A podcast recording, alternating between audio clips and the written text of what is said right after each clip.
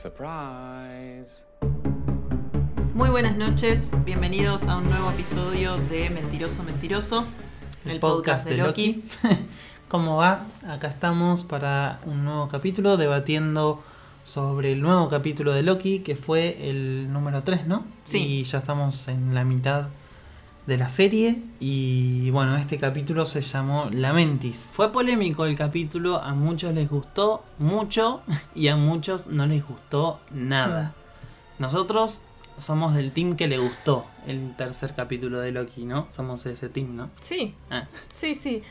Entiendo igual a la gente que no le gustó que dice, uy, no, bajó demasiado eh, el ritmo.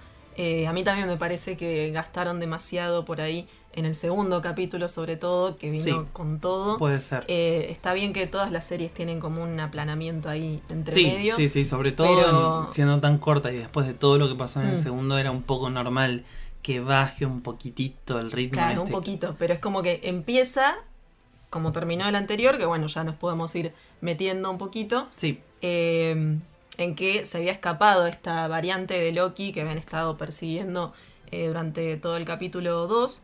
eh, se escapa por el portal y Loki lo, lo vemos salir detrás de ella, ¿no? sí. Que estábamos también en la duda de quién era. ¿Quién era esta esta variante? variante. Claro. Y bueno, en este capítulo se nos revela por fin. Eh, en el capítulo anterior tuvimos esta filtración, no sabemos si a propósito, si fue un descuido o qué pasó, pero ya se había revelado el nombre del, eh, segun- del, el nombre del personaje de alguna sí. forma. Eh, lo habíamos comentado en el podcast anterior, anterior que es Silvia el nombre, Mm.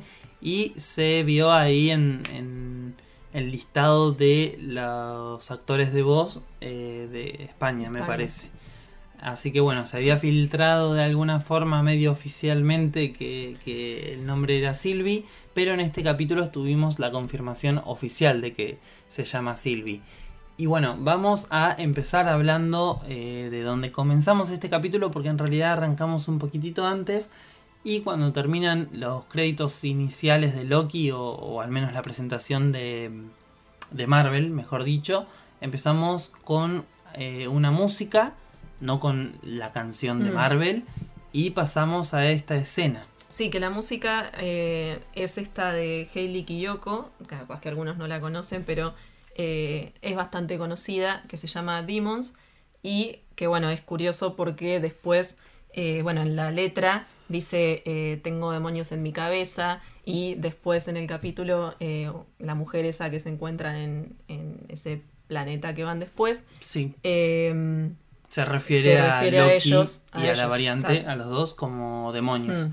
Pero también es curioso relacionándolo con eh, el capítulo 1, mm, en donde Mobius andaba investigando a la variante y un nene eh, la Claro. compara con una figura demoníaca o del diablo, eh, esa en la que todos flasheamos Mephisto. Bueno, si esta canción hubiera aparecido en WandaVision también hubiéramos flasheado Mephisto.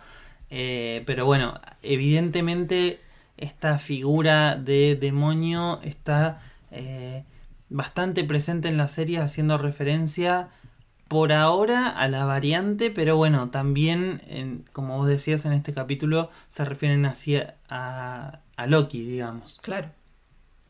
Eh, y bueno, arranca con Sylvie y la agente C20, que es a la que había secuestrado Sí, eh, también en el capítulo anterior, eh, y que vemos cómo hace para meterse en su mente, ¿no? Que después a lo largo del capítulo también lo va a explicar mejor y también van a nombrarlo varias veces a este encantamiento de ella. sí, sí, sí, sí. O sea, le dicen la palabra enchantress, Mm. eh, que obviamente, eh, bueno, ya lo estuvimos explicando un poquito en el podcast anterior, en el capítulo anterior, pero Enchantress se llama un personaje, dos personajes, o más de dos al menos, en, en los cómics de Marvel. Uno de esos se llama Sylvie Luston. Sylvie se llama esta variante, por lo tanto, las conexiones son eh, nada. No se, no se puede eh, evitar ver que hay una gran conexión ahí. Y además el poder que es el mismo que el de Mm. Enchantress en los cómics.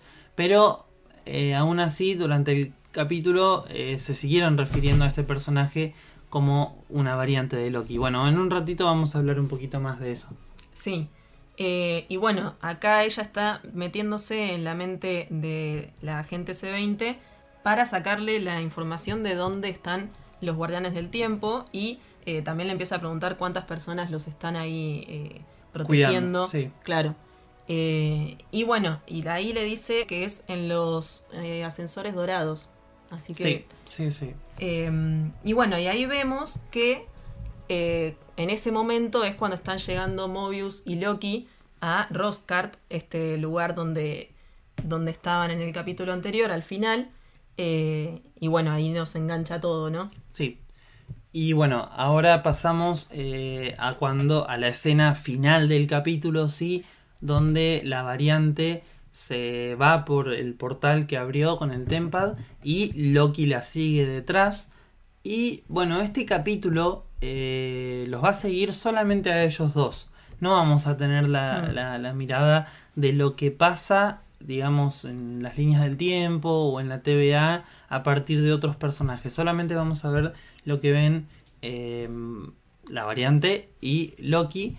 Y eso, eh, bueno, también puede jugar un poquito en contra. Para mí juega eh, bastante mal contra la serie, sobre todo para quienes consideraron este capítulo más aburrido y eso. Eh, yo creo que mostrarnos qué pasó con todo el quilombo que hizo la variante en, ese final del capítulo, donde se empezaron a abrir un montón de líneas temporales nuevas en, en la sagrada línea temporal. Eh, nada, hubiera estado bueno mostrar un poquito de eso. Y también le hubiera dado un poco más de ritmo al capítulo, es decir, bueno, vemos que están haciendo eh, la variante y Loki por un lado y qué está pasando en la TVA. Un poquitito nada más Sí, sí, ir cortando de un todo poco. ese caos. A mí el Mm. capítulo igual me gustó, pero reconozco eh, la, la- la lentitud de las cosas con la que transcurrieron y nada, me hubiera gustado ver eso y creo que a todo el mundo nos dejó muy manija ese final y, y- y eso que pasó en la línea temporal y hubiera estado muy bueno ver al menos un poquito de ese caos, que encima ni siquiera lo terminamos de entender, porque no sabemos qué fue lo que causó. No. Y no sabemos si tiene solución tampoco. Y además eh, tampoco se vio que, que la TVA esté tan caótica con eso, ¿no? Sí. Porque están ahí bastante tranquilitos eh, y con lo que acaba de pasar, que vayan atrás de estos dos como si fuera lo más importante, ¿no? Sí, bueno, igual eh, vemos que Rabona va detrás de ellos. Sí. Eh, volviendo Bueno, pero Rabona, justo. Sí, sí, bueno, pero... Sí. Sí, sí, sí, es cierto, pero, pero bueno, tal vez ella, considerándola que por ahí sabe mejor que Mm. nadie lo que pasa en la TVA, podemos creer que es el personaje de la TVA con más poder y por eso fue tras ellos mientras los agentes se ocupan del caos en la línea temporal. Pero volviendo un poquito atrás para eh, tener un poquito más de contexto, eh, Loki cuando llega fue a buscar sus cuchillos, Sí. que llegó después de la variante. La variante en cambio fue dire- eh, directo a los ascensores para tratar de llegar a donde están eh, los de la, los guardianes, suponemos que está yendo a buscar, ¿no? Sí, y eh, también está bueno que vemos que, que la variante cuando llega a la TVA trata de usar sus poderes con, con los agentes que se cruza ahí en el camino y no funcionan. Entonces, eh, bueno, nos damos cuenta que debe ser la primera vez que está en la TVA, Sí. porque si no, no intentaría usar eh, su magia sabiendo que, que no va a funcionar, ¿no? Sí, Eh, y sí, está buenísimo que Loki se acuerda de las daguitas que casi le dio Mobius Sí. y que B15 se las sacó. sí. Así que va ahí abriéndose camino con las daguitas. Sí, y cuando se encuentran está esta cosa de que eh, Loki se quiere aliar con la variante como para mm, nada, posicionarse un poco mejor y decir, bueno, si me voy con ella tengo chances de derrotar a los guardianes. Es como que quiere ganarse eh, el terreno y, y como venderse al mejor postor, digamos, irse con la variante. Hmm. Eh, la variante medio que se niega, entonces empiezan a pelear ahí y está muy bueno porque obviamente qué dinámica íbamos a tener entre dos versiones de Loki, Uf. desconfianza, no Sí. podía ser otra y me parece que es una de las mejores cosas de este capítulo. Bueno, era el movimiento lógico, obvio que se tenían que desconfiar mucho entre uno y el otro y tenemos muchas escenas eh, de, peleitas entre ellos y eso está muy bueno. Acá empiezan a pelearse eh, en este pasillo, como vos decías, y em, en ese momento es cuando llega Rabona, eh, Renslayer, y bueno, ellos se escapan, Loki en realidad agarra el Tempad cuando ella cuando Rabona los estaba por atacar y se van los dos de la TVA. Y caen, bueno, donde caen. En este planeta, en este planeta, la Mentis One, la Mentis 1, eh, bueno, es un planeta que eh, no es inventado completamente para la serie, eh, sale de los cómics de Marvel, principalmente de, de un arco que se llama Annihilation Conquest y bueno, no es que el planeta sea realmente muy importante en eh, los cómics de Marvel en general, pero está bueno que hayan buscado un planeta que existe realmente eh, como para eh, utilizarlo dentro de la serie. Sí, me encanta que en este capítulo le hayan dicho Tempad tantas veces después de que te me burlaste, porque en el capítulo anterior yo le decía Tempad porque ellos lo dijeron. y aparte me encanta que sea Tempad, como nosotros le decimos iPad y todo ese tipo de cosas, eh, y que acá jueguen con el tiempo, no, es, buenísimo el nombre. Eh, y bueno, el Tempad se está quedando sin batería, eh, entonces vuelven a, vuelve a haber una discusión ahí entre las variantes de Loki. Problemón, quedarse sin batería. Se ve que en la TVA todavía no surgió la brillante idea del cargador portátil con una carga además. O capaz que sí, pero bueno. Sí, sí, eh, Loki, la variante, de Loki no lo tiene, sí. Sí. Eh, y bueno, entonces tienen que buscar algo para cargar eh, el Tempad. Y bueno, vuelven a discutir y la variante de Loki sigue insistiendo con que ella no es Loki. Sí, es verdad. Ella... Acá es donde dice su verdadero nombre. O sea... No, no solo le molesta que él le siga diciendo Loki. Sí, sí, es verdad. Eh, pero Todavía no se reveló el nombre. Empiezan medio ahí como discutir de nuevo, pero se terminan dando cuenta primero que están en un apocalipsis porque la Mentis en el año en el que llegaron, en el año 2077, está sufriendo un apocalipsis en el que se está destruyendo eh, una de sus lunas y está por destruir el planeta entero.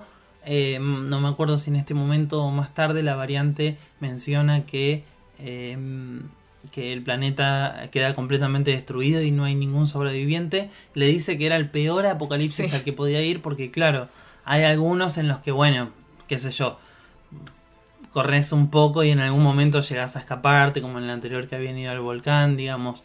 Hay algunos apocalipsis en los que si sabes lo que está pasando podés tener chance de sobrevivir, pero este justo es muy complicado porque vuela todo el planeta eh, y ya, sí, ya dijimos que, se quedaron sin batería, entonces eh, por eso es más problema todavía. Tienen que encontrar una fuente de alimentación que sea lo suficientemente potente como para, para cargar el Tempad, que tiene, eh, que consume una energía tremenda. y bueno, nada, tienen que hacerlo antes de que explote todo. Sí. Creo que les quedan 12 horas. Sí, ella lo dice en un momento. Eh, cuando llegan a este refugio, ella medio que intenta volver a, enfrentarse y Loki le dice, eh, Loki, nuestro Loki, ¿no? le dice, ah, ¿en serio vas a seguir peleando acá también? Sí, sí. Eh, y bueno, y ahí ella intenta encantarlo, pero no puede. y Loki le dice que no puede entrar a su mente porque su mente es muy fuerte. Sí. y bueno, entonces en ese momento es cuando deciden hacer una tregua porque bueno, el, Tempad lo tiene Loki y, em, y ella supuestamente sabe dónde encontrar eh, energía para cargarlo, ¿no? Sí. Em, hay algunas cosas interesantes también para comentar eh, sobre este. Nada, sobre el planeta y, lo que hemos hablado hasta ahora. Que es primero si toda esta gente que está en este planeta es una especie de colonia terrestre o algo por el mm. estilo. Convengamos que desde acá a 50 años en el futuro podría ser que, sea una colonia terrestre o de otra raza, que no sean eh, humanos. Eh, bueno, nada, eso no, vamos a ver si tenemos alguna respuesta o no. En este Mm. capítulo no supimos nada y no hubo mucho que lo indique. Eh, sobre todo cuando se ven los carteles es como que no se eh, pueden leer en ningún idioma humano. Así que eh, nada, tendríamos que pensar que no son humanos. Em, y lo otro es que Sylvie tiene mucho conocimiento sobre, por ejemplo, este planeta o sobre muchos otros planetas, cosa que eh, no lo tiene Loki. Loki siempre vivió en Asgard y poco le importaron los otros mundos eh, a- al dios del engaño, pero se ve que Sylvie anduvo recorriendo todo o tal vez fue por el hecho de que eh, de que ella estuvo viviendo en los apocalipsis y escondiéndose Sí. en los apocalipsis. Esa podría ser otra opción. Pero bueno, Tiene más calle, Silvi. Sí, sí, tiene, de todas formas Sí. tiene más calle, ella ni hablar. Y bueno, para sobrevivir en este apocalipsis, eh, se terminan enterando que tienen que ir hasta una na- hay una nave espacial que se llama el Arca que eh, se va a llevar a los habitantes de la Mentis. Bueno, la variante dice que nunca llega a despegar, pero bueno, van a tener que ir hasta ahí. Antes de eso, eh, vamos a mencionar que se enteran de, esto cuando se los comenta una señora, la que quisieron engañar, bueno, eh, toda una historia ahí en la que tuvimos unas escenas graciosas y eso, y de la dinámica de pelea de estos dos personajes. Eh, esta señora es la que eh, se refiere a ellos dos como demonios porque Mm. la trataron de engañar con su magia y bueno, ella como que lo asoció con demonios, encima Sylvie todavía tiene su eh, casco con el cuernito, bueno, Bueno, con Silvi, el ya le cuernito, con podemos decir Silvi, porque Sí. para este momento ella ya le dijo a, a Loki que no es ninguna copia de Loki porque ahora ella dejó de serlo y es Silvi. Claro, Ahí se lo dice. Eh, y bueno, y ahí también eh, Loki le dice, bueno, ¿y cuál era tu plan? ¿Era eh, alterar la línea temporal eh, que, que está vigilada por los guardianes del tiempo y, y ya está? O sea, generar ese caos y irte. Y bueno, y ella no le contesta, ¿no? sí. Como que le- lo deja que sí, que siga pensando eso, pero no sabemos si realmente quería solo eso. Y bueno, a Loki como que le parece que el propósito de ese eh, es muy poco. Claro. Estaba diciendo, perdón, lo de, lo de los demonios. Mm. Y que bueno, es muy recurrente y algún motivo tiene que tener esto. E- e- Es curioso que tanto se repite, porque en tres capítulos que ya se los haya mencionado esas tres veces como demonios, es algo que llama la atención. Eh, pero bueno, como vos decías, ahora tratan de subir al tren y tenemos otra escena graciosa porque eh, Loki se transforma en un guardia para hacerlos pasar eh, para el tren. Eso estuvo muy divertido. Eh, es impresionante la estética de este planeta. A mí me Mm. encanta. Me encanta que eh, se hayan dedicado tanto porque tranquilamente podrían haber inventado un apocalipsis así en la Tierra en miles de años más adelante o no sé, otra cosa en la que no tenían que por qué eh, hacer tanto tanta escenografía nueva. Bueno, seguramente debe haber mucha pantalla verde también, pero Mm. pero hay mucho vestuario, mu- realmente Sí, mucha producción en esta, sí, en esta, en este capítulo. Eh, nada, obviamente no está al nivel de, de una película, porque, qué sé yo, como en Guardianes de la Galaxia, que todos los planetas o, o los lugares que vemos son con una producción tremenda, pero eh, realmente es para destacar. Eh, también el color que tiene todo este Mm. planeta, realmente es genial. Sí, Eh, y bueno, si va a transcurrir todo el capítulo ahí, está sí, bien. sí, sí. Y no sabemos cuánto más. Mm, A ver si el no. próximo capítulo eh, no sabemos cuánto estaremos ahí también.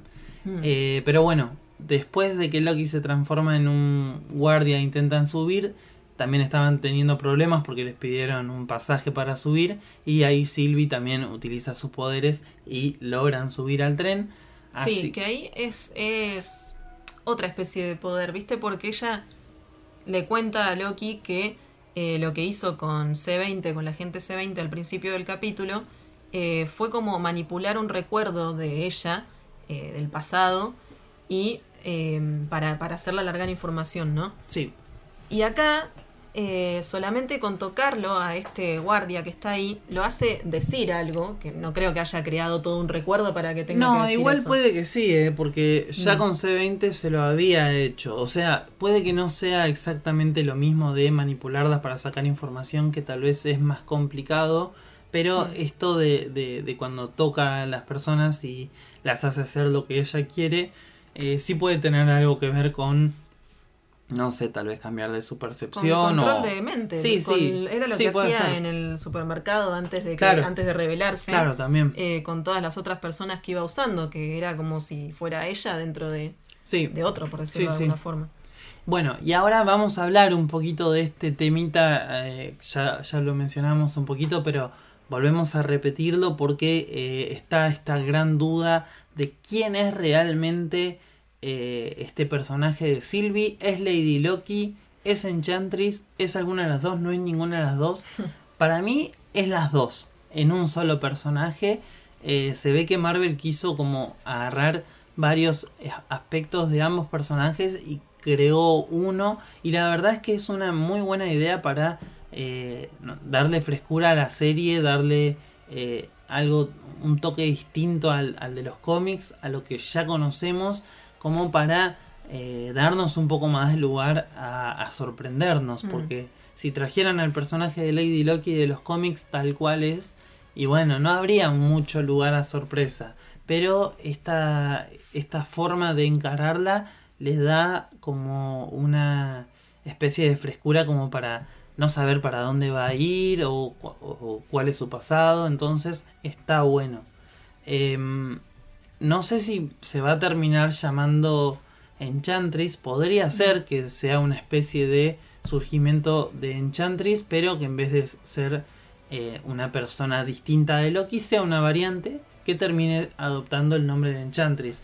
Sería eh, una vuelta interesante para el personaje. Hmm.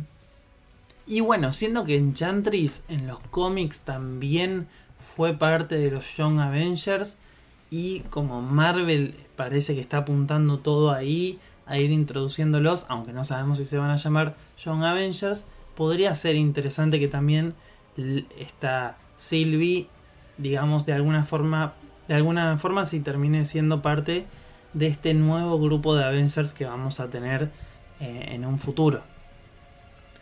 Si Sí, es que están, la están pintando mucho como una heroína, con todo esto Mm. ahora de atacar a los eh, guardianes de- del tiempo que no sabemos si son buenos o malos, Mm. pero parece ir revelándose una trama un poco más oscura en la Sí. TVA. Eh, realmente Sylvie parece ser una heroína más que una villana. Y bueno, tendría sentido de que la veamos como una heroína en el futuro del MCU.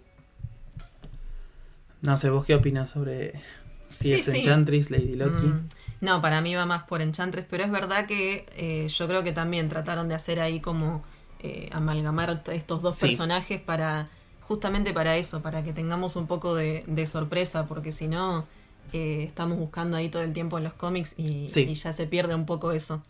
Em, pero sí, por ahora me gusta para dónde va. Y es que esta fusión realmente está es muy ingeniosa. Mm. Porque. Es eh, que era obvio, porque su aspecto, o sea, e- era obvio que nos iba a pasar esto de que todos íbamos a decir Lady Loki. Sí, porque eh, ya habíamos dicho que su aspecto, su traje, eh, más que nada se ve como Loki, Sí. una versión de Loki pero femenina, eh, pero sin embargo no era como Loki físicamente. Entonces eso claro, era porque lo que es más... rubia. Sí, es Sí. cierto. Había muchas cosas como que te hacían decir. No es Lady Loki, no va a ser Lady Mm. Loki. También se había filtrado en algún momento que iba a haber un personaje que se iba a llamar Sylvie, por lo que todos apuntaban al Chantress. Entonces, este personaje, y- o sea, el personaje que iba a interpretar Sofía Di Martino, que se sabía que iba para uno de esos dos lados, eh, nada, nos tenía ahí pensando, pensando cuál de las dos iba a ser y al final termina siendo, como vos decís, una amalgama Mm. de los dos. Eh, sí, realmente muy acertado este movimiento. Vamos a ver para dónde conduce en el futuro, pero eh, tiene más pinta de ser una nueva versión de Enchantress, que es también una versión de Loki, pero, eh, pero bueno, es ambas cosas.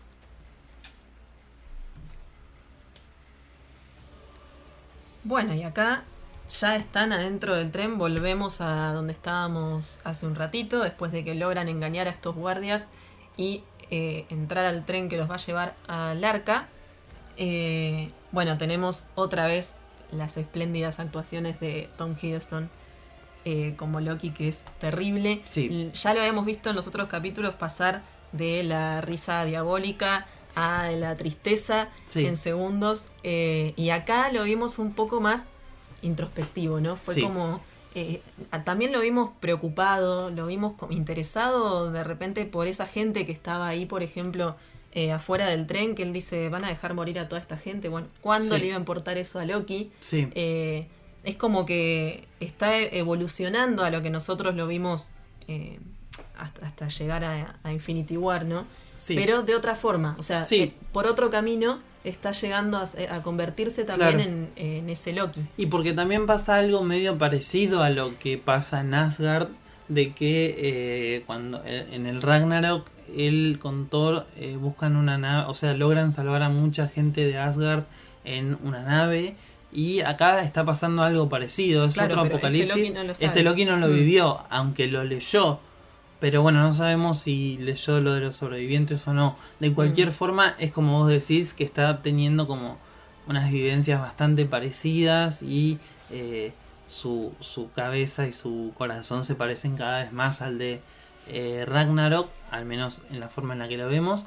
Eh, y bueno, también esta escena tiene como dos referencias, dos inspiraciones, me, me parecen, eh, a dos películas. Una es a Snowpiercer, que ya encima ya nos, ya nos estuvieron haciendo acordar de Snowpiercer en capítulos anteriores, cuando hablábamos de que Rabona Renslayer es ahí como la que sabe lo que pasa en la TVA y sabe si existen, no existen, o es la única que conoce a los guardianes, que es muy parecido a lo que pasa en Snowpiercer, esto de que la Y- figura de sí. poder está escondida, que no sabe si es real, no, quién es, qué le pasa, tanto la serie como la película tienen algo de eso, eh, de Snowpiercer, que ambas están buenísimas, y eh, bueno, nos hacía acordar mucho a eso, y ahora con este tren que es como la última salvación de los habitantes de este planeta Lamentis, pasa lo mismo con el Snowpiercer, que el tren ese eh, en donde la gente que se sube cuando hay un apocalipsis en la Tierra, eh, nada, las personas que suben a ese tren son las únicas sobrevivientes y además la gente como invitada a subir al tren es toda gente de poder. sí, también tema de entonces, las clases. eh, Mm. Claro, entonces, bueno, están esos temas. Realmente eh, se nota que hay mucha inspiración de, de, de todo eso en, en esta serie, porque ya esta es como la segunda referencia. Y bueno, esta conversación eh, en el tren eh, también hace acordar mucho a la película Antes del Amanecer, de la cual la directora también habló que fue eh, de mucha inspiración para Mm. la, la serie de Loki y acá lo vemos en este capítulo 3 eh, con esta conversación tan profunda entre los personajes de Loki y Sylvie.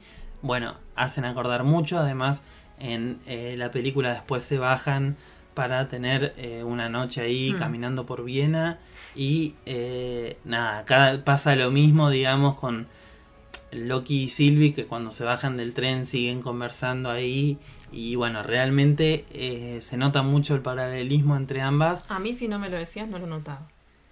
Eh, Y que si no me lo decías, no lo notaba, pero por una cuestión de que no me parece que esté muy logrado el paralelismo con, con esa película. O sea, Em, es como que agarran algunos elementos No, y ya sé, ya tratan, sé. obviamente está adaptado a la historia. Sí, pero... eh, Sobre, todo, porque no es una pareja, digamos, no, Loki. y, lo- no, y- los otros tampoco. Bueno, Eh, pero a, a mí me pareció que esta conversación, si bien está muy linda eh, y muy interesante para los personajes, eh, me parece que estuvo bastante forzada. Eh, como que creo que este fue el guion más flojo de este capítulo, Hmm, a- de más esta allá serie. de, de esta serie. Creo que este fue el capítulo más flojo en cuanto a guion. Los otros Sí. habían sido muy buenos. Y en este están ahí muy tironeados todas estas cosas que, que hablan estos personajes. Eh, cómo, cómo arrancan las conversaciones. Después lo que se dicen sí es interesante. Sí, sí, sí. Pero, pero Los diálogos no tienen eh, la misma astucia, por ahí están un poco más torpes que, a, a ver, eh, muy convenientes, muy eh, con la necesidad de, bueno, tenemos que decir esto, Mm. sí, puede ser, a mí también me lo parece, y es cierto que sobre todo en las conversaciones de ellos se dan más estas, eh, esta- estas fallas, digamos, en las conversaciones así uno contra otro, eh, pero sobre todo eh, en, esta, en esta escena, eso es cierto. Mm. Eh, sí puede ser que, que- que el guion sea la falla del capítulo. Bueno, arrancan hablando de sus madres, eh, de que, bueno, le dice a ella algo de que es adoptado, no sé ni cómo empieza la conversación. Sí, y Silvi le dice Y- que ya lo Ah, sabe. sí, ya lo sé. Sí, sí, Me encanta la reacción de él diciendo, ¿cómo que lo sabías? ¿Te lo dijeron? sí, pobre Loki. Sí, le dice, bueno. eh, Bueno, pero ya nos empezamos a dar cuenta de que la vida de estos dos personajes fue, a pesar de ser las dos variantes de Loki, mm, eh, fue muy distinta a la vida de uno y del otro. Sí, no, entonces él le dice, bueno, ¿y quién es tu mamá entonces? Eh, y ella le dice que no tiene muchos recuerdos. Sí, Eh, lo curioso es que no dice realmente que sea, o sea, no le dice, bueno, soy hija de No. Odín y de Freya. No, no. No sabemos si hay cambios anteriores en, en su historia, digamos. Mm. Tal vez no fue la misma madre, no, obviamente no debe haber pasado lo mismo en Asgard porque eh, se ve que Sylvie tomó otro camino distinto al de Loki desde muy chica. Sí, seguramente. Sobre todo también eso eh, me llamó la atención que después cuando Loki, bueno, está borracho y está cantando ahí en Asgardiano, en un En momento... noruego. ¿Es noruego? Que según leí es noruego Ah, bueno. en el idioma que canta. Eh, en un momento, él deja de. Yo todo el tiempo pensé que era asgardiano. eh, y en un momento deja de, de- de cantar ahí todo festejando. Y Sí. es una parte como más melódica. Sí, que y la canta- mira a ella. Y, y bueno, yo pensaba que era asgardiano. Y me parecía raro que ella no, no entienda el idioma. Ah. ¿Entendés? Eh, entonces eso también me Puede ser, pensar- puede ser también. No, No sé. sé. no sé, no sé, no, no, No entiendo asgardiano y tampoco noruego, así que. No, es que tal vez sean el mismo idioma, Mm. teniendo en cuenta de dónde viene la mitología nórdica. eh, seguramente debe ser el mismo idioma, por eso. eh, no sé si inventaron un idioma asgardiano. Claro, bueno. Lo que en realidad no entendemos es por qué no se usa el idioma noruego en todas las películas de Thor, digamos. Debería ser su idioma eh, natal de, de Asgard, supongo. Mm. Pero tiene sentido con lo que vos decís. Si parece que Sylvie no entiende. Mm. Eh, yo no me acuerdo realmente de eso, de que de, de verla a ella y que ella no esté entendiendo la canción, pero siendo que eh, Sylvie debería ser asgardiana, debería entender el Claro. idioma y por ahí hay, hay- por ahí ahí hay una pista, Eh, Mm. así que eh, bueno vamos y a porque, ver. qué sé yo, viste que por ahí en las series cuando cantan o pasan este tipo de cosas, aunque sea al espectador, Se le pone te subtítulo. subtitula. Sí, a mí me pareció raro nada, que no hubo Ni a subtítulo. nosotros, y, y no sé, para mí ella no le entendió eh, por las caras que hizo. así Puede que- ser, y en un momento canta en español para ella, Sí. bueno, en, Eh, en sí, en inglés, pero pero como que ella ahí sí entiende.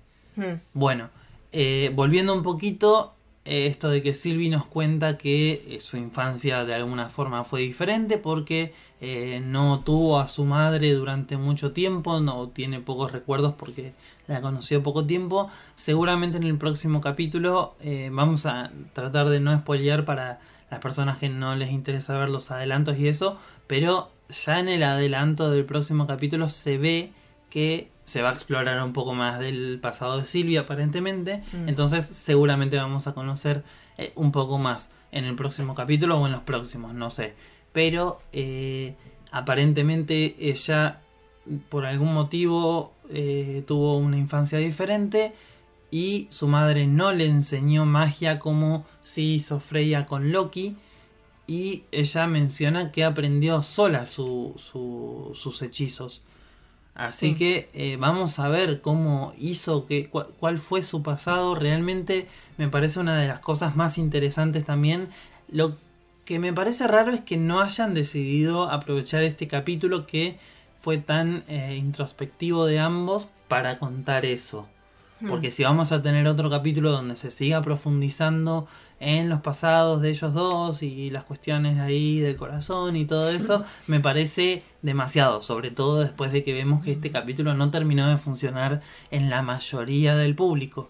Sí. Eh, pero bueno, vamos a ver eh, qué onda. Yo no sé para dónde, la verdad es que me tiene bastante confundido todo esto de- de- del pasado de ella.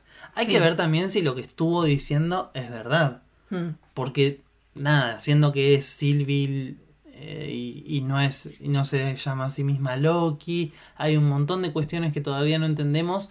No vimos flashbacks, que tal vez lo más fácil era mostrar un flashback mientras ella hablaba, pero no lo mostraron, entonces todavía tenemos que ver si realmente está diciendo la verdad.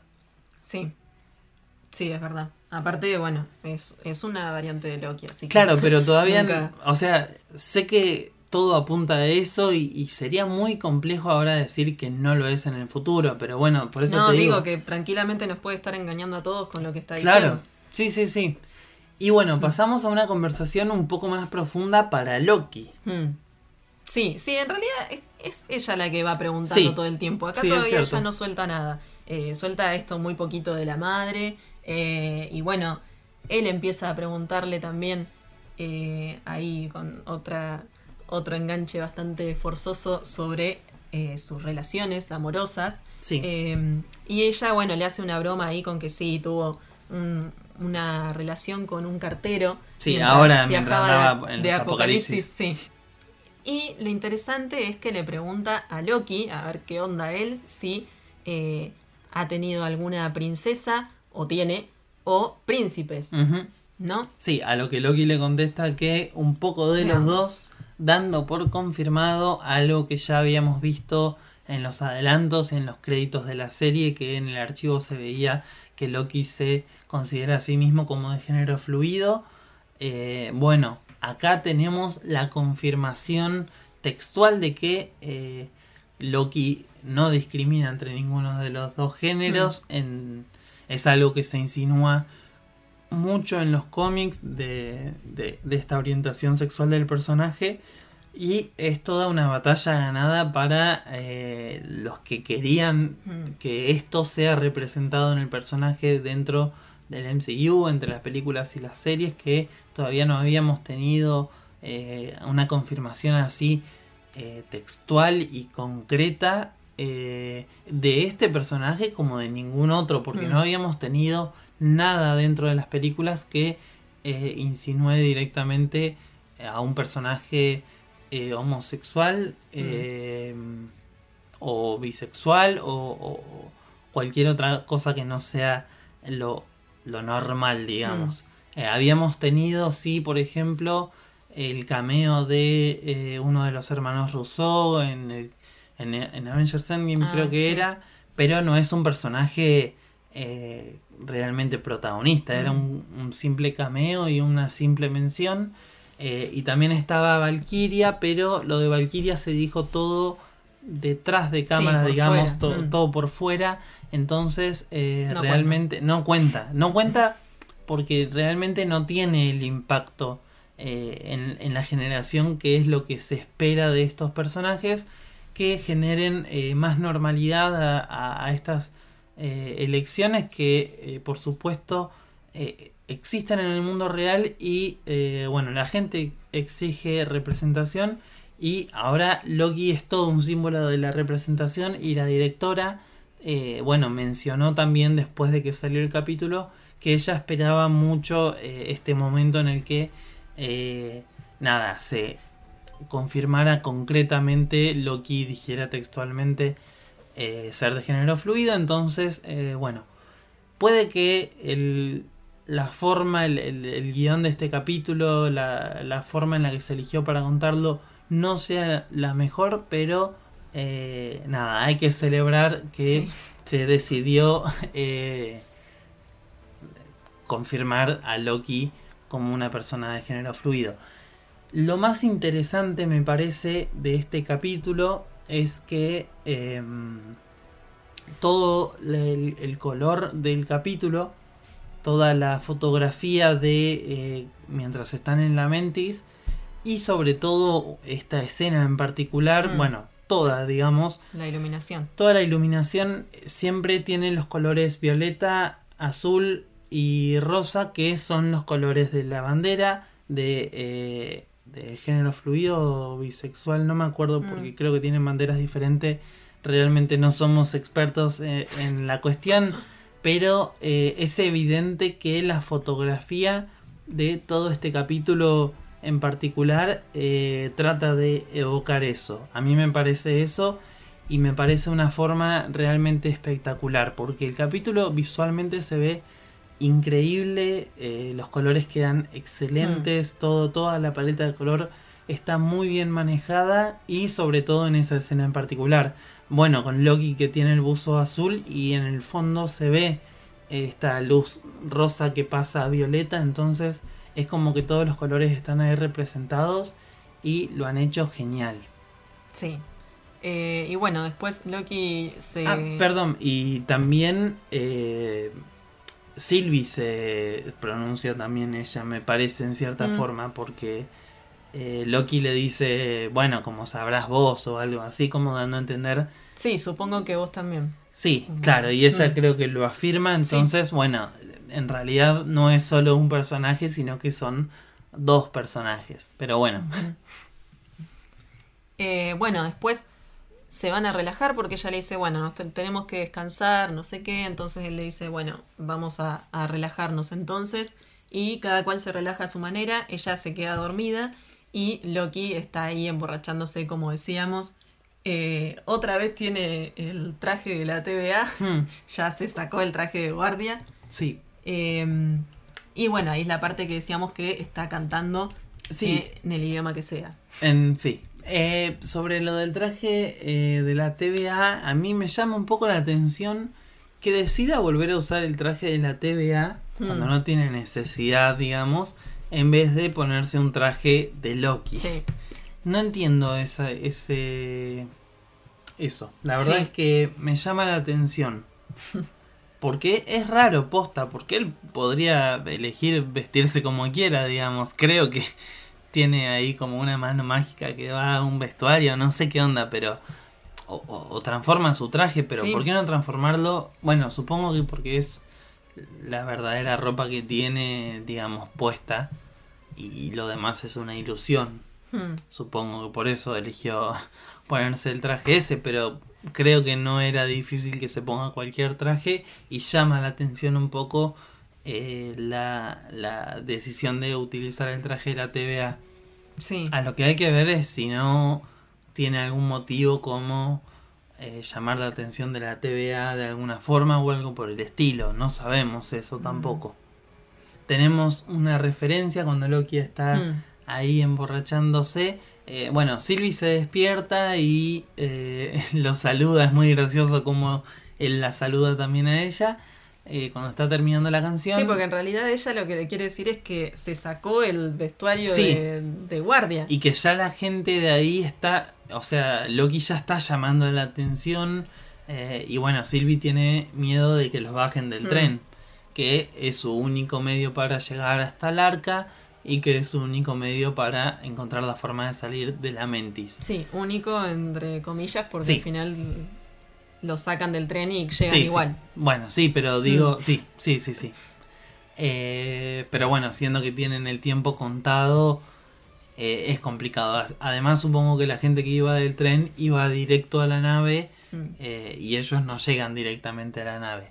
Pero bueno, acá tenemos otra, una, una referencia porque cuando Loki eh, está tomando ahí, eh, tiene una escena muy similar a la que tiene eh, Thor en la primera película de Thor, Mm. cuando también estaba tomando en una cafetería, que cuando termina de tomar, agarra la taza y la revolea contra el piso y grita, Another, o Mm. quiero otra. Y eh, Loki hace exactamente lo mismo en esta escena y realmente es un guiño que nos dimos cuenta enseguida Sí. y es muy lindo. Eh, se ve que debe ser una costumbre en Asgard tirar los vasos. Em, pero bueno, un hombre ahí se termina dando cuenta de que hay algo raro en Loki y Sylvie y vienen soldados a tratar de, ba- de bajarlos del tren.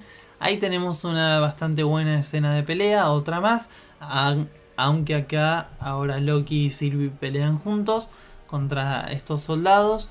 Vemos a Loki eh, utilizar como un- una explosión de, de magia que estuvo muy buena, me gustó Mm. mucho. Eh, está bueno cómo estamos eh, explorando todos los poderes de estos personajes.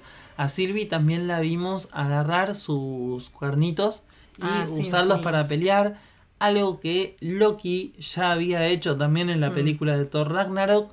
Así que, eh, bueno, esto nos da otra pista de que de- de- del parecido de estas dos variantes, de que Sylvie realmente debe ser una variante de Loki porque eh, a pesar de que su magia es diferente y todo, eh, pelea de la misma forma.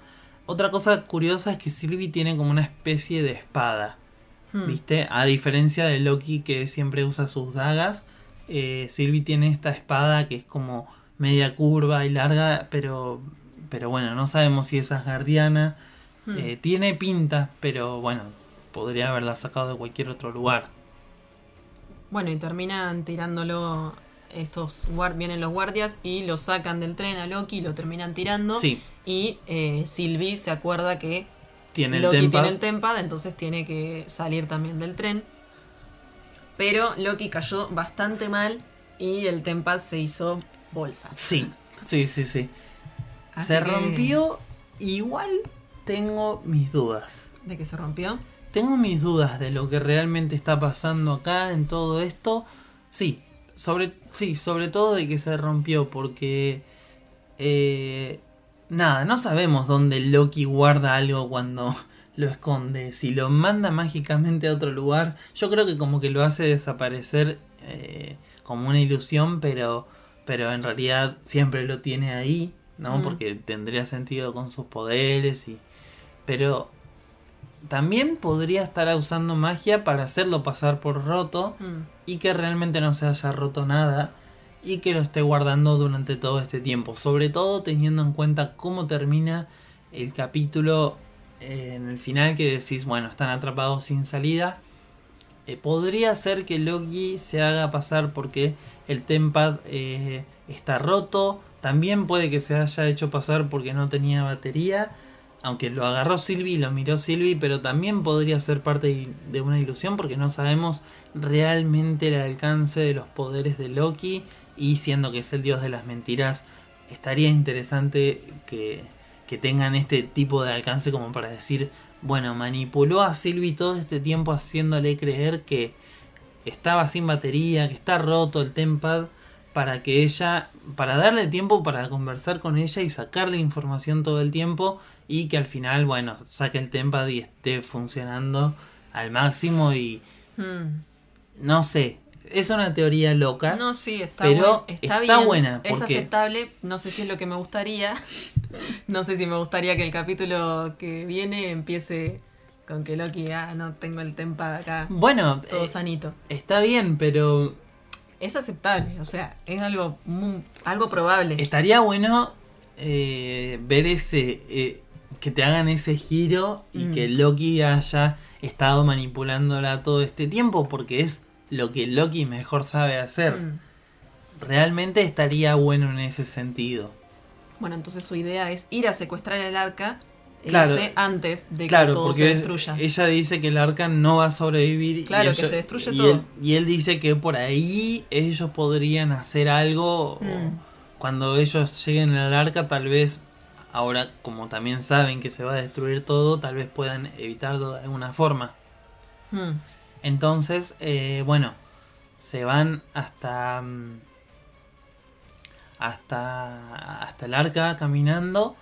eh, pero bueno, mientras tenemos una conversación de ellos bastante interesante. Sí, una- la- Creo que es la, la más revelante de. Sí. más grande de este del capítulo. sí, Sí. ni hablar.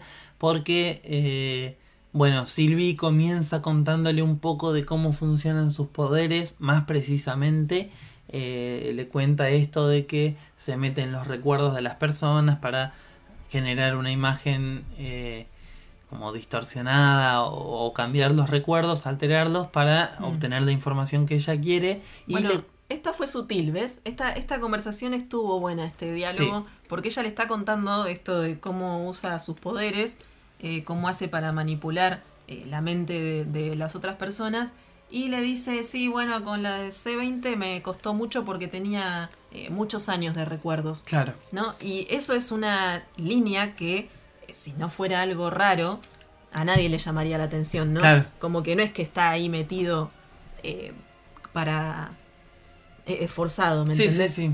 Como que es un comentario que le hace que para ella no significa nada porque eh, ella ya sabe que, bueno, son variantes, Sí. pero no sabe que Loki no tiene ni idea. Claro. Y bueno, entonces le dice que le costó mucho llegar a los recuerdos previos a la TVA. Mm, Y acá es cuando Loki se pone en la alarma y dice, pero ¿cómo que tienen recuerdos previos a la TVA? Ella le dice, sí, era una humana normal antes, que vivía en la Tierra, que le gustaban los margaritas. Y, y bueno, como que la TVA... eh, ah, y le dice que es una variante que, que es como ellos. mm. Eh, y bueno, Loki dice, sorprendido, dice que eh, las variantes no saben nada de, todo esto, porque acá, si conectamos con el capítulo anterior, Loki teniendo unas conversaciones bastante filosóficas con Mobius, eh, Mobius le, le contaba cómo creía en el propósito de la TVA, que los guardianes los habían creado y todo eso, y bueno, todo todo, todo, todo lo que hablaba Mobius, ahora, gracias a las palabras de Sylvie, nos damos cuenta de que es una gran mentira. Mm. Y bueno, nos hace cuestionarnos una vez más el propósito de la TVA, eh, sus intenciones. Realmente cada vez se pintan más que son los malos. Sí. En el capítulo anterior era medio sutil, diciendo, Mm. o sea, porque esta conversación tranquilamente podría ser una conversación filosófica y quedar ahí, pero no. Después de las palabras de eh, Sylvie, es evidente que hay algo más oscuro detrás de la TVA. Eh, ahora ya confirmamos que todos los agentes que están en la TVA son variantes a las que de alguna forma han lavado el cerebro o algo por el estilo, y, eh, pero antes tenían una vida normal.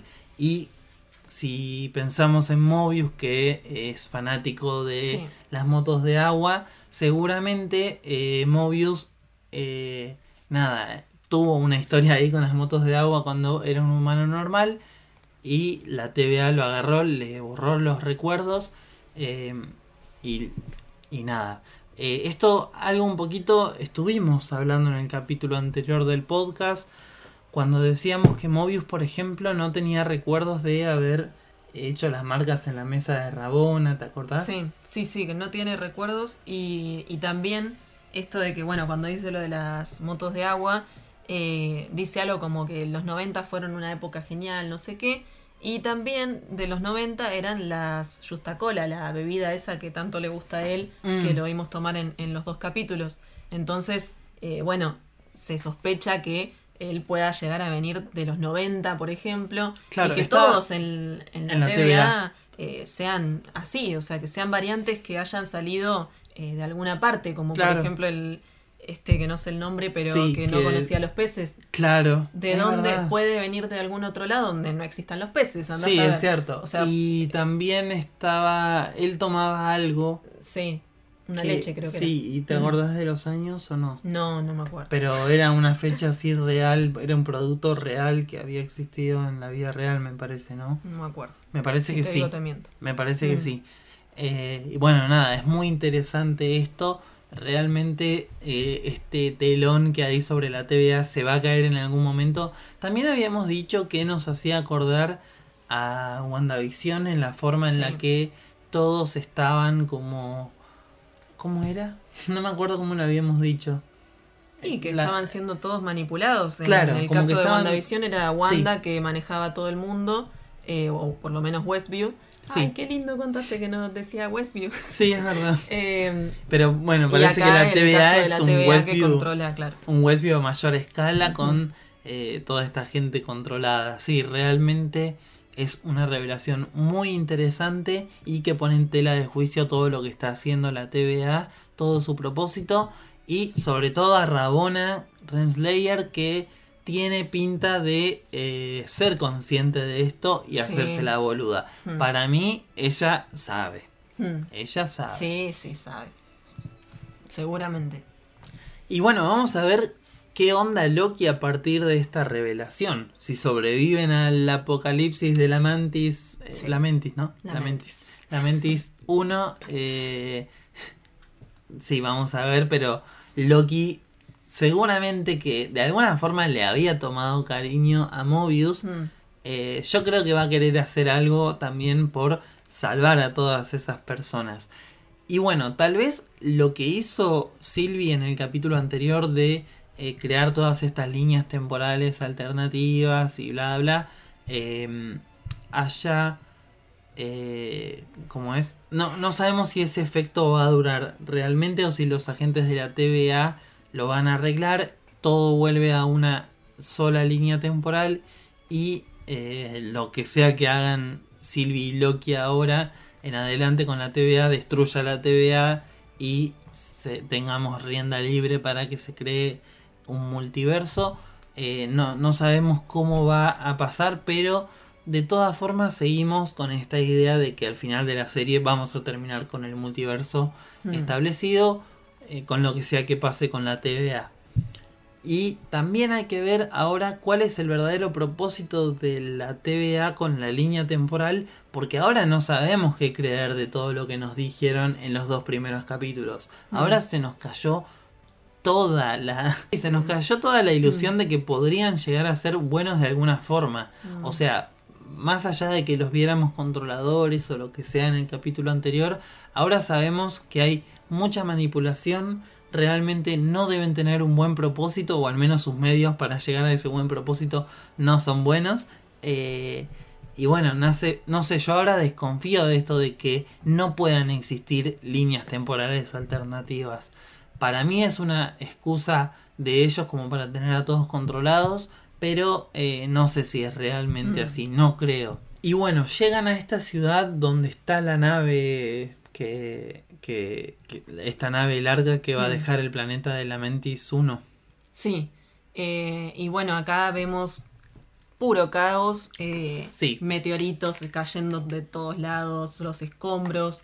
eh, bueno, todo. Encima guardias que están ahí, que, que los quieren atrapar a ellos también. Sí, Eh, es muy caótica esta secuencia, está buenísimo.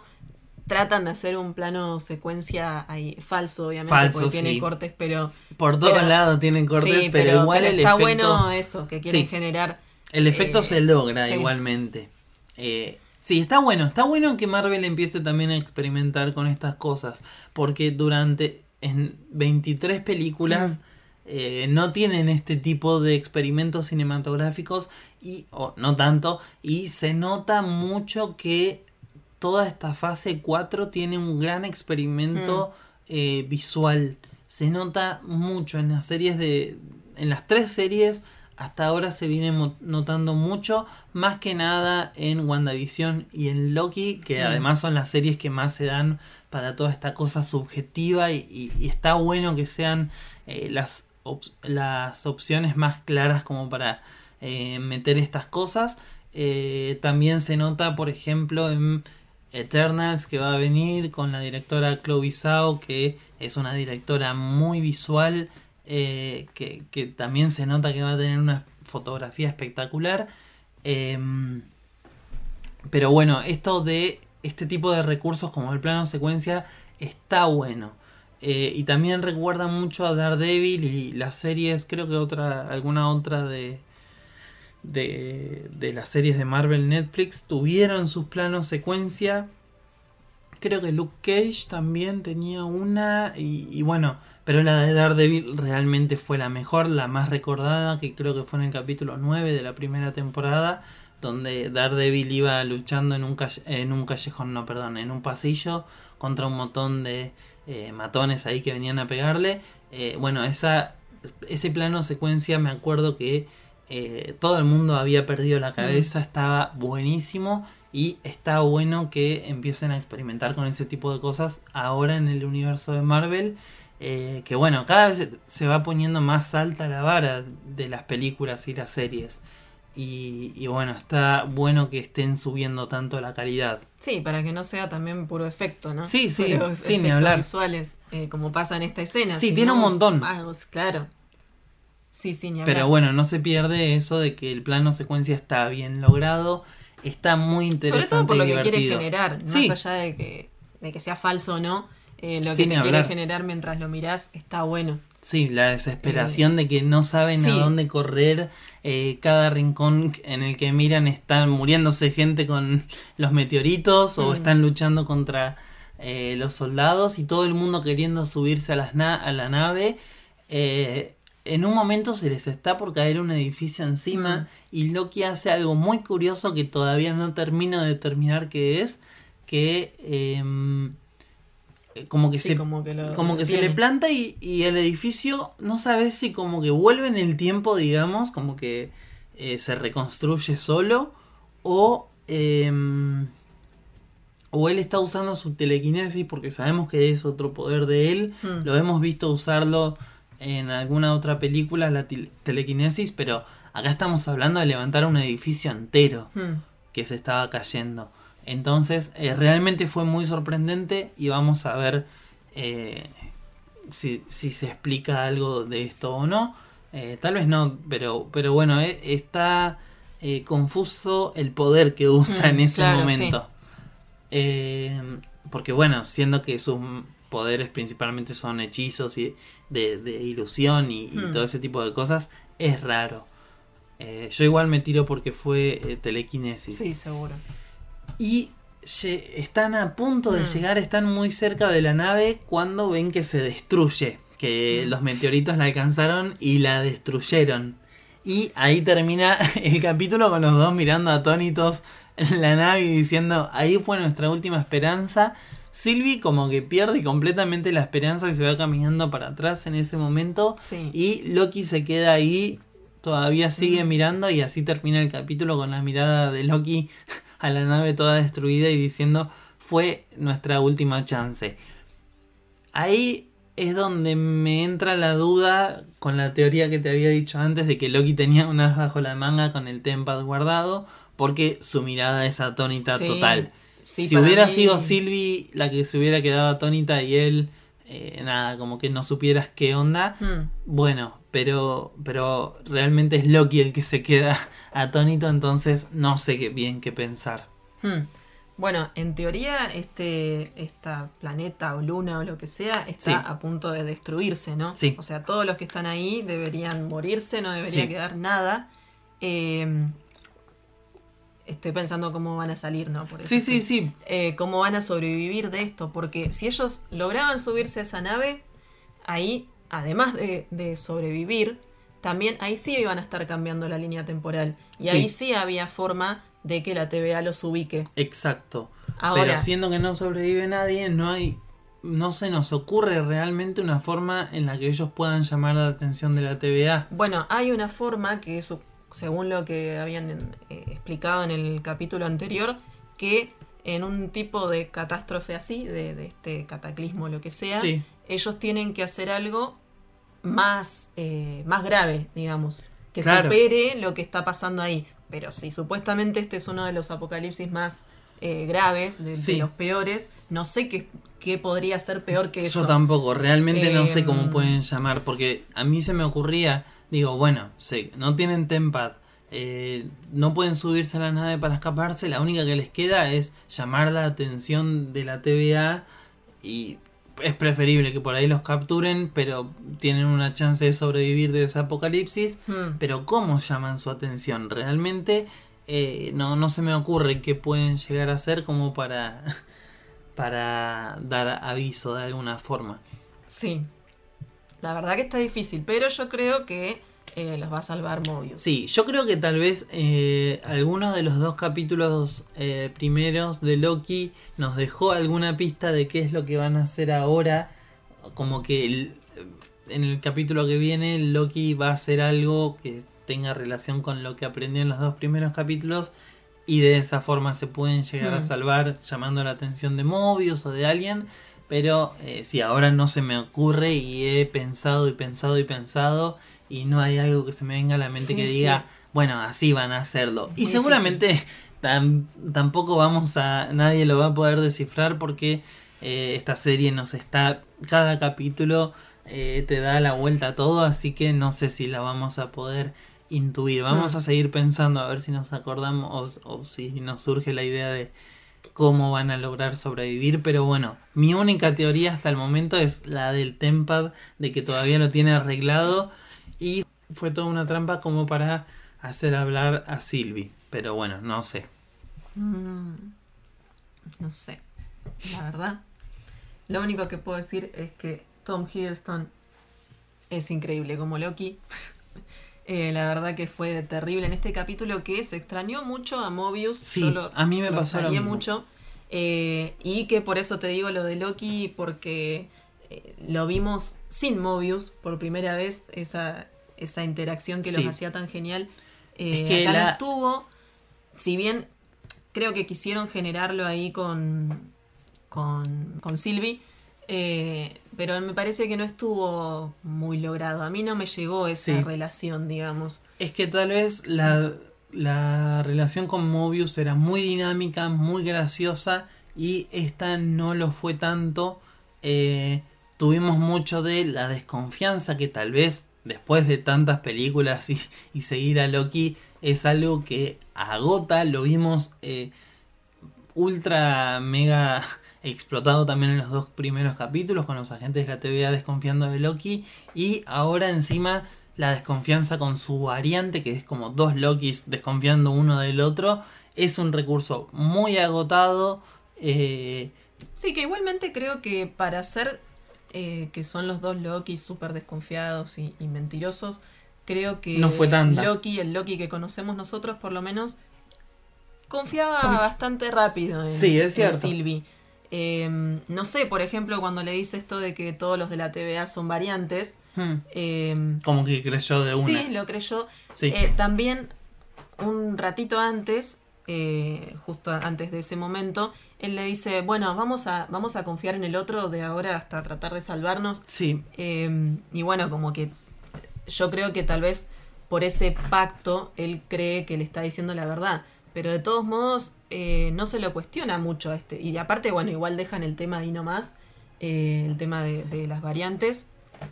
Así que, eh, no sé. sí yo Lo vi bastante confiado para hacer que, que era un, es un Loki que desconfía de todo el mundo y se caga en todo el mundo. Sí, yo como te decía, para mí hay algo eh, en Sylvie también que para mí no termina de contar su historia. Para mí eh, hay un poco más en el pasado de ella que, que no está contando. Lo que me parece también es que si la relación con Mobius iba a ser tan graciosa entre Loki y Mobius, esa dinámica iba a manejarse así, que Loquísimo, obvio. Loki, bueno, entre Loki, entre Loki y Mobius iba a ser tan dinámica, graciosa, eh, y la de Sylvie no, eh, iba a ir más por otro lado. Me parece raro que no hayan aprovechado como para profundizar en las diferencias de ellos dos, que tal vez es lo que más nos llama la atención, o sea, por eso te decía que si en el próximo capítulo van a explorar el pasado de Sylvie, ¿por qué no haber aprovechado Mm. este capítulo? Que además lo estuvimos todo un capítulo caminando durante. caminando por el mismo planeta, entonces era como la ocasión perfecta, me Mm. parece, porque otro capítulo más de profundización en los dos personajes va a ser desgastante. Eh, a pesar de que igual lo disfrutemos y todo, estamos hablando de, de la mejor forma de encararlo y eso, y, Mm. y no estamos diciendo, uh, este capítulo fue horrible. No, solamente tratamos de, de analizar eh, para dónde están yendo y, y- y cómo lo están haciendo y si es la mejor forma de hacerlo o tal vez lo podrían haber hecho eh, de otra manera. Eh, Mm. Otra cosa es que para mí Sofía Di Martino me encanta el papel que está haciendo de Sylvie. Mm, o sea, me gusta, me gusta si es una enchantress, pero no termina de eh, engancharme como una variante de Loki. No. Es como que no Mm. termino de, de- de creerme que, bueno, fueron la misma persona en, en un punto que es lo que entendemos por variante. es como que el concepto de variante es decir, bueno, en algún momento fueron una misma persona y algunos cambios hicieron que se terminen convirtiendo en dos personas distintas, pero principalmente son el mismo personaje. Eh, no me termina de convencer Sofía Di Martino como una variante de Loki. Pero Sí. bueno, tal vez es a propósito, porque si no, la hubieran hecho físicamente más parecida, con el pelo negro. O sea, las diferencias entre ellos, abismales, están por algo, me parece. Sí, yo es- eh, no, no tanto en el aspecto y eso, pero... No, no, como un punto más, sí, digo yo, No, no logro empatizar con ella, digamos, todavía. Sí creo que tal vez no tiene tan malas intenciones como parecía Sí. en el capítulo anterior. Ya con verla en este capítulo, qué sé yo, no sé, podemos desconfiar también de que esté mintiendo y todo, pero... Claro. eh, pero si lo que dice es verdad o cómo se muestra, eh, creo que no tiene tan malas intenciones, a pesar Sí. de que no las sabemos tampoco. Eh, pero no, no logro empatizar con su personaje y tampoco creo que tenga el mismo impacto que tuvo eh, Loki. No. eh, el Loki Tom de Hiddleston siempre, como desde el que- Loki Claro, desde que apareció desde en el 1, MCU, sí. que, que lo recontra que hicimos. Es como, Sí. siento que no podría venir a tomar el lugar No, de no, Loki. no, no, no. Eh, eso, No. eso me pasa y, y bueno, nada, eso me... Sí, sí, yo no creo, o sea, no, no veo que tenga este personaje de Sylvie la magnitud como para decir, bueno, al final de la serie, qué sé yo, se muere Loki, esta variante de Loki, o de alguna forma terminamos con Sylvie como la nueva Loki. Mm. No me parece que, que pueda venir a llenar esos zapatos porque es como, o sea, y menos teniéndolos a los dos juntos en una misma serie, Mm. ¿entendés? sí. Tal vez si no hubieran interactuado uno con el otro, pero interactuando entre ellos es difícil. Y no es por menospreciar ni su actuación, ni su caracterización, ni nada por el estilo, porque realmente decimos, nos gusta el personaje, pero eh, no en un sentido de decir, bueno, va a ser la nueva Loki. Porque o, o- o vamos a quedarnos con solo esta Loki y nos deshacemos de Tom Hiddleston de alguna forma y como para cerrar su ciclo realmente. eh, porque encima Loki es como el personaje más carismático de todo el MCU. O sea, me parece que está al nivel de Robert Downey Jr., están ellos dos ahí arriba y, y que son intocables. Bueno, casi todos los actores de Marvel son intocables en, en los papeles en los que los tenemos ahora, pero eh, me parece un, un zapato muy difícil de llenar. Eh, entonces, como que esos cambios, eso- es- esos legados son fáciles de aceptar, pero el de cambiar a un personaje, Loki, que es un personaje y decir, bueno, ahora Sofía Di Martino va a ser la nueva Loki, aunque se llame Sylvie o lo que quieras, es lo difícil de aceptar. Ahora, si quedan los las dos versiones dando vueltas por ahí, Loki como Loki y eh, Sofía Di Martino como, o Sylvie como Enchantress, pero cada uno con su identidad, sus eh, objetivos distintos, eh, ahí creo que sería más fácil de, de aceptar. Es verdad que bajó el ritmo de la serie, pero vamos a confiar. Ya no creo que el cuarto capítulo siga así. Eh, seguramente va a volver al ritmo que tuvo el segundo capítulo. Para mí eh, es solo eh, la mitad de, de- de la serie. Claro, Estamos a mitad sí. de temporada.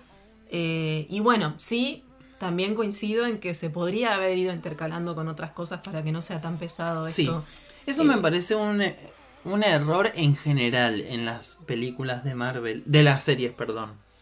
Es, es- me, me está dando esa sensación de que están teniendo esa dificultad en las tres series. Tal vez en las otras se notó un poco menos y en esta me parece que está más eh, brusco. Sí. Sobre todo en The Falcon and the Winter Soldier se manejó un poco mejor porque nos mostraban los puntos de vista o lo que iban haciendo los villanos, o sea, eh, los Red... Ay, los Flag Smashers. Sí, em, Sí, en y WandaVision también tenía coso, el nuevo Capitán América, John Walker. John Walker. Sí, en, en WandaVision que también tenían la excusa esto de las décadas con la sitcom eh, y que el capítulo más flojo de WandaVision había sido el de el de la sitcom la de- documentary.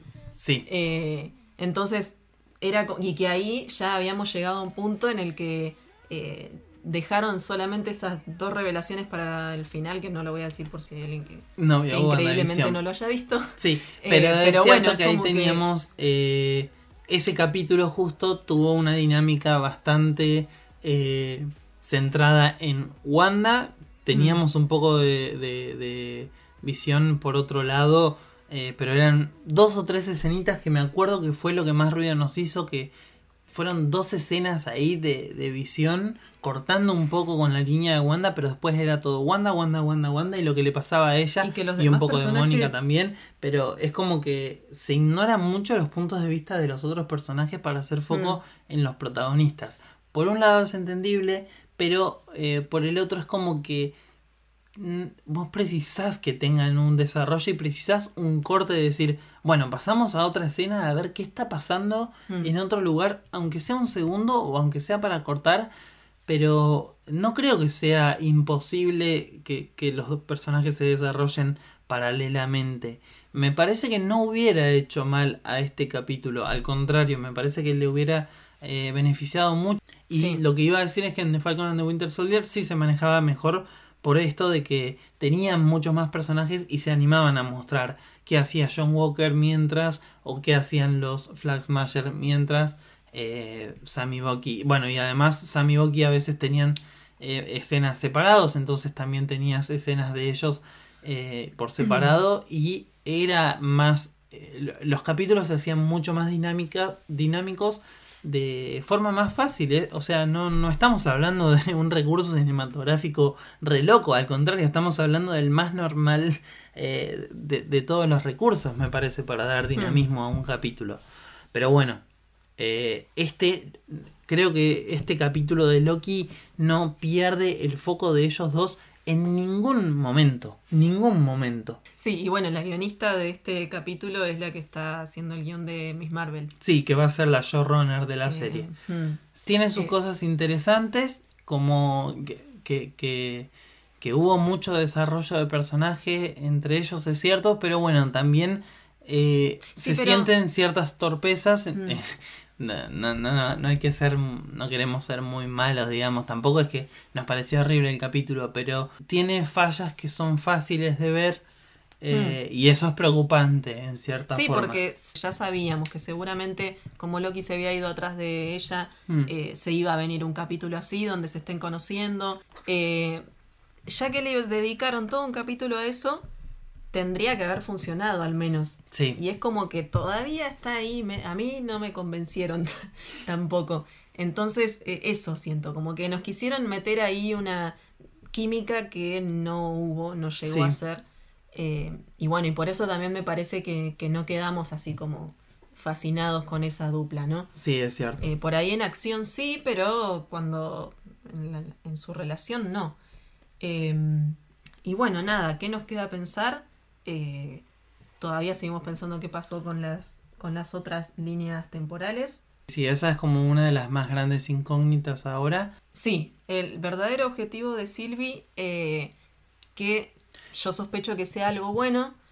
eh, ella en un momento habla de, bueno, cuando le cuenta esto a, a Loki, de que, de que son todos variantes, que están ahí metidos y como un lavado de cerebro y todo eso. Sí. eh, tal vez, con, por alguna razón, ella quiere liberar a esa gente, ¿no? Por algo tal vez quiere generar el caos eh, Sí. y, y liberar a la gente de la TVA es algo que, pensando que, que puede querer hacer algo bueno, Como que tiene a alguien tal atrapado. vez tenga alguien, eso también lo atrapado en pensé. la TVA. Tal vez por haber destruido un- la línea temporal en la que estaba eh, su vida, Mm, eh, quiere venganza contra la TVA. sí. Y eh, esto de devolver el libre albedrío, porque bueno, a ella, si destruyeron la línea temporal de la que ella viene, ella se salvó por escaparse, pero eh, le destruyeron eh, su línea temporal, o sea, limitaron su vida, digamos, evitaron esta posibilidad del libre albedrío y, como es, Em, nada, entonces como que ahora ella quiere devolver eso al mundo. Mm, Sí, seguramente en el capítulo que viene vamos a ver, yo creo Sí. que vamos a, a tener más pistas eh, de a- cuál es su objetivo.